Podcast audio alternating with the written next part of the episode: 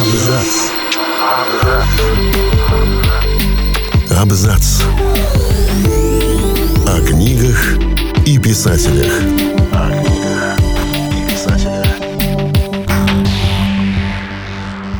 Всем привет! Я Олег Булдаков, и сегодня я расскажу вам о том, почему книги Джо Аберкромби – идеальная замена романам Джорджа Мартина. Цикл «Песень льда и пламени» все еще далек от завершения. И неизвестно, когда ветры зимы все же увидят свет. Как же быть, если качественного и реалистичного фэнтези хочется здесь и сейчас? Прежде всего, внимание стоит обратить на творчество Джо Аберкромби. Рассказываем, почему его книги придутся по вкусу поклонникам Джорджа Мартина. Вселенная Аберкромби, или Земной круг, как и Вестерос, место не слишком гостеприимное. Здесь вовсю бушуют войны и беспощадные политические конфликты. Например, в трилогии «Первый закон» автор рассказывает о потрясениях, которые обрушиваются на государство Союз. Его ждут столкновения с южными и северными соседями, а также внутренние междоусобицы. В земном круге кипят политические противостояния. В первом законе инквизитор Глокта по приказу архилектора арестовывает членов состоятельных гильдий и жестоко выбивает у них чистосердечные признания. Тем временем в столицу прибывает человек, который называет себя Боязом, великим магом, что столетия назад стоял у истоков Союза.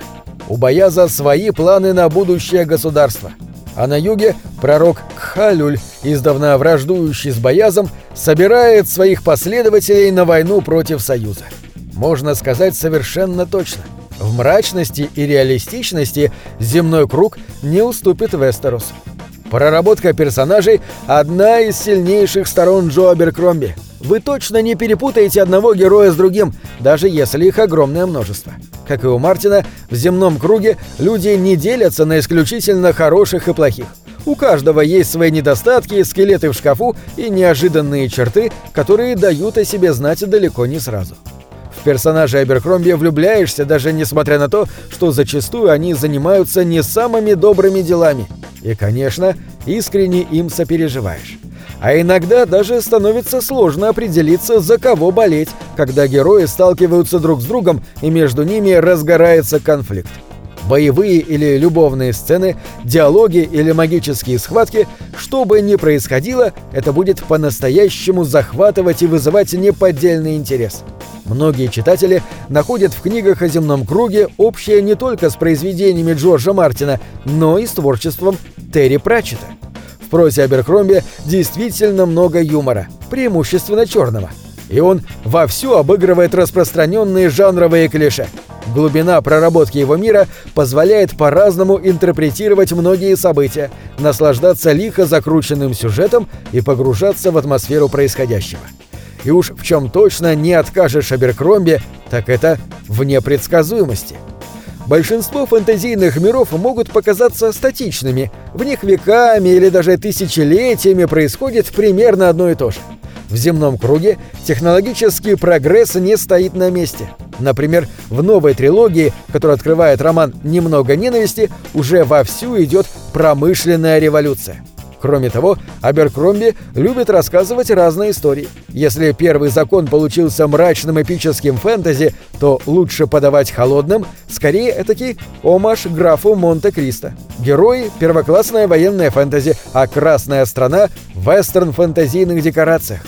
В отличие от Джорджа Мартина, Джо Аберкромби, как правило, пишет быстро. Правда, немного ненависти читателям пришлось подождать, но все потому, что автор решил написать всю трилогию целиком, прежде чем начать ее публикацию.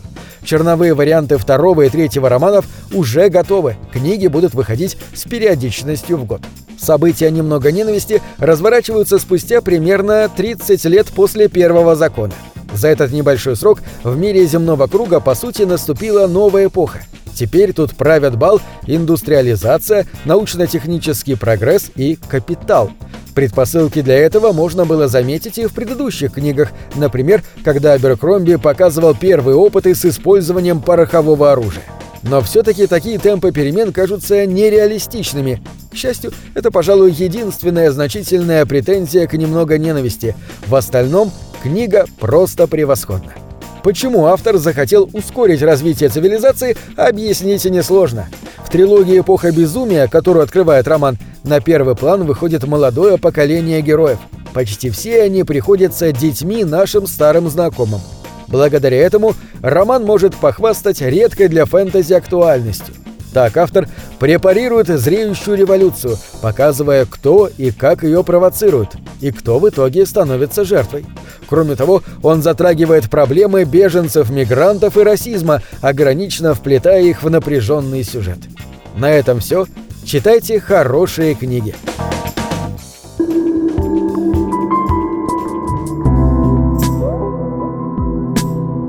Книги — это двери, что выводят тебя из четырех стен.